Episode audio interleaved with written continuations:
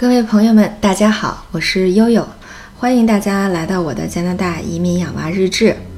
啊，上一期呢跟大家分享了在英国的就医体验，今天呢想跟大家分享一下在加拿大的啊，终于扣扣题了，在加拿大的就医体验。对，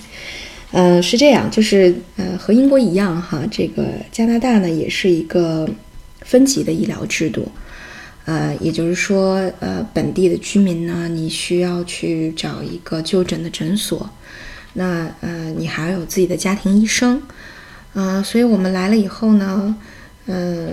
其中一个比较重要的任务就是要找家庭医生，因为你如果需要看病的话，你需要跟家庭医生预约来看病，啊，那个。当然，它也有这种比较灵活性的安排，比如说，它会有一些 walk-in 的诊所。这 walk-in 的诊所就是你可以直接过去看病，不需要预约啊，就像我们去呃国内的医院这样一样的。对，呃，但是呢，这种 walk-in 的诊所呢，呃，这个不是一个这个，嗯，非常这个怎么说呢？不，它不是一个正常的这种就医的顺序。所以它只能帮你缓解一下急症，就比如说我发烧了，我需要开点药啊，或者呃怎么样的，我有外伤需要拆个线处理一下。这种你家庭医生约的话，可能时间相对来讲比较长啊，所以你就可以找一个 walk-in 的诊所去做这些事儿。但是呢，如果你有这种长期性的这种长期的呃慢性病啊，比如老年人有慢性病，他需要这个长期的观察啊，比较他的这个数据。啊，或者是说，呃，比如对于小孩来讲，呃，他可能需要一个儿科专业的医生来，来这个专门的这个应对他的情况，而不是这种全科医生啊。对，还有呢，就是呃，像每每两年加拿大有一次体检，小孩每应该是每一年有一次。对，所以这些都需要你去找家庭医生啊。所以呢，就是，但是好的家庭医生真的不好找。嗯，就是还有很多，因为大家都有各种各样的要求嘛，就很，比如说我的邻居他会说，我不想找西人的医生，我就想找一个可以说汉语的，这样沟通起来比较方便啊。我想找那个这个，嗯，诊所本身带药房的，这样开了药我买药也很方便。就他会有不同的诉求，呃，所以呢，这个找一个特别称心如意如意的家庭医生也不那么容易哈。呃，比如说，就是我也是听很多朋友给我介绍，包括我自己呢，在找家庭医医生过程当中，也有一些体验。后来我就想说，嗯，可能有那么几个标准来检验这个你你找到的这个医生是不是靠谱啊？一个就是说，嗯，比如你你突发了一些问题，他愿不愿意给你做检查？因为也是一样的，就是在加拿大这边，它虽然不是全民免费医疗。但是呢，就比如说像检查呀、住院呐、治疗啊，就这些费用都是免费的，啊，对于成年人来说，你的药啊，这个是自费的，但是实际上检查都是免费的。所以这个医生在发现你有问题的时候，他是愿意给你做一些这个开一些检查，让你去查啊，去探究原因。我觉得，呃，这对我来说，我觉得这是一个挺重要的标准，就是至少他，呃，很愿意、很积极的帮你去。呃，做检查或者他不熟悉的专业，比如眼科或者什么，他愿意积极的帮你转过去啊。这这个是一个标准。二一个呢，就是对于儿科医生来讲，嗯，跟小朋友他愿不愿意嘱咐家长很多很多话。就比如说，我给奥斯卡和 Maggie 找的这个儿科医生，我就很满意。他是一个，嗯，这个台北过来的一个一个医生。然后呢，嗯。就一一个是一方面是对孩子非常的好，那么另外一方面他会跟你讲很多，比如说到了加拿大以后哈，呃，开车一定要给这个呃小朋友坐安全座椅，说老大已经很大了哈，但是十四岁之前是不可以坐在副驾驶的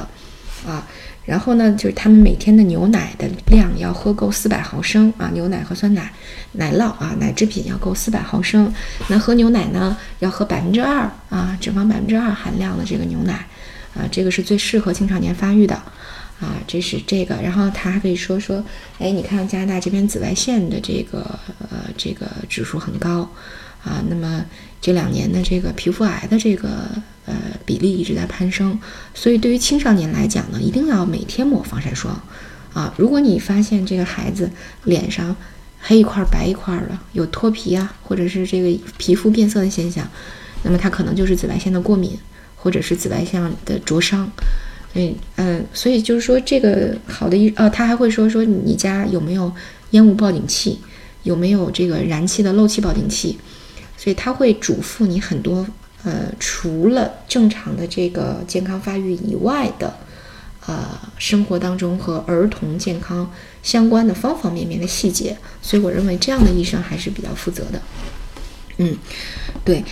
呃。所以，其实我觉得，呃，这个这个，嗯，大概会有一个筛选的问题，因为其实有的移民过来以后呢，找一个新人的医生，嗯，很多东西很难解释。就是我在英国也会遇到过，比如说你解释他是不是呃盲肠炎啊，对吧？这他有很多专业的词汇，所以其实呃还对我们生活来说还不那么方便，尤其说到一些病症的时候，特别的专业啊。这是一个，二一个就大家都很关心就医的这个效率的问题，啊，效率和效果，嗯，就是我在这边呢，就是嗯，有两个例子吧，一个是我们自己的，刚来大概一个月的时候，这个我们家先生和奥斯卡和这个小妹妹珍珠都开始发高烧，然后呢，我们当时还没有找到家庭医生，我们就到了附近的一个 walking 的诊所。呃，这个诊所只有一个大夫，是一个斯里兰卡的大夫，但是他是在伦敦接受的这个医学教育，啊，然后呢，我就开始观察，然后呢，我就发现他，呃，我们大概去了两次，那因为妹妹比较严重，啊，第一次他听听说，哦，还好，你可以回家坚持一下哈，这个吃消炎药，呃，吃退烧药，然后观察他的体温。那后来呢？因为孩子又有一次就是二二次的感染，就是他本来已经降退烧了，对，大概一天以后又烧起来，又很高，所以我带他又去了一次，又找这个大夫。大夫听完了之后，他说跟上一次的比较呢，就发现他的这个咳嗽的声音开始往支气管往下行，开始有感染了，所以他说我建议呢，我们就呃用抗生素。他说你反感不反感？可不可以用？啊，我说可以。于是呢，他就说：“那我们就开阿莫西阿莫西林。”对你像万锦这边，呃，有一个什么好处？因为他华人的比较多，那么大夫服务华人的这种呃经验都比较丰富，所以一方面他，你像阿莫西林呐、肺炎啊、支气管炎啊这些比较关键的名词，他会用中文告诉你的。然后二一个呢，就是呃，他会理解这个中国人的一些习惯，比如说我不想等到肺炎了再吃消炎药。啊，我可能愿意给孩子早一点用，他也可以理解，在他的这个，呃呃，这个，因为他本身也是亚洲人，在他的这个知识的和这个工作权限允许的范围内，嗯，他是会比较积极的给你进行干预的，所以其实我们还比较满意哈，所以很长一段时间我们都没有着急去找家庭医生，就是觉得，哎，这个 walk in 的斯里兰卡大夫就挺好，对，呃，然后。所以其实效果挺好的，因为你吃上药很快就好，所以我我认为倒是，呃，效效率效果还是不错的啊。然后第二个呢，就是我有一个很好的朋友，那他在有一年体检的时候呢，发现视网膜上有一个洞，这个是先天性的，但是呢会在年老以后发生病变，那么影响你的视力。所以呢，这个发现以后呢，这个就联系了家庭医生，家庭医生因为很少是眼科的嘛。所以他就很快转到了眼科，眼科医生接诊看了以后，就马上转到了当地的这个综合医院的眼科，综合医院很快就安排了手术，所以大概时间非常短，大概一个月他就从发现到做完一个月就出院了都。啊，所以呃，如果真的是有这种呃急性的病症的话，呃，会很快的安排这个医疗资源。呃，所以其实大家并不用特，我到现在我倒觉得没有特对这方面没有特别的担心。呃，可能会有一些朋友说啊，我如果真的是，嗯，牙疼啊，拔牙呀，我宁可打飞的回北京拔，我也不在这儿拔。对，因为你像牙科、眼科，这是不在这个医保范围内的。嗯，如果有工作，可能有商业保险能够覆盖到，但是没有工作的话，对普通居民来讲，可能。呃，价格就会相对比较高，啊，大概补补牙，补小朋友补个，嗯，两个龋齿可能就要两三百块这样子，两三百刀的这个加币，所以还是蛮贵的哈。嗯，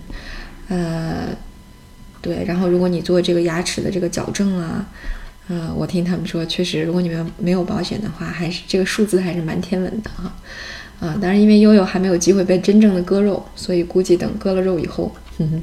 再跟大家分享一下血泪史吧。呃，大概就是这样。然后因为这两天搬家，觉得哎呦，这个颈椎什么的，这儿也不得劲儿，那儿不得劲儿。然后，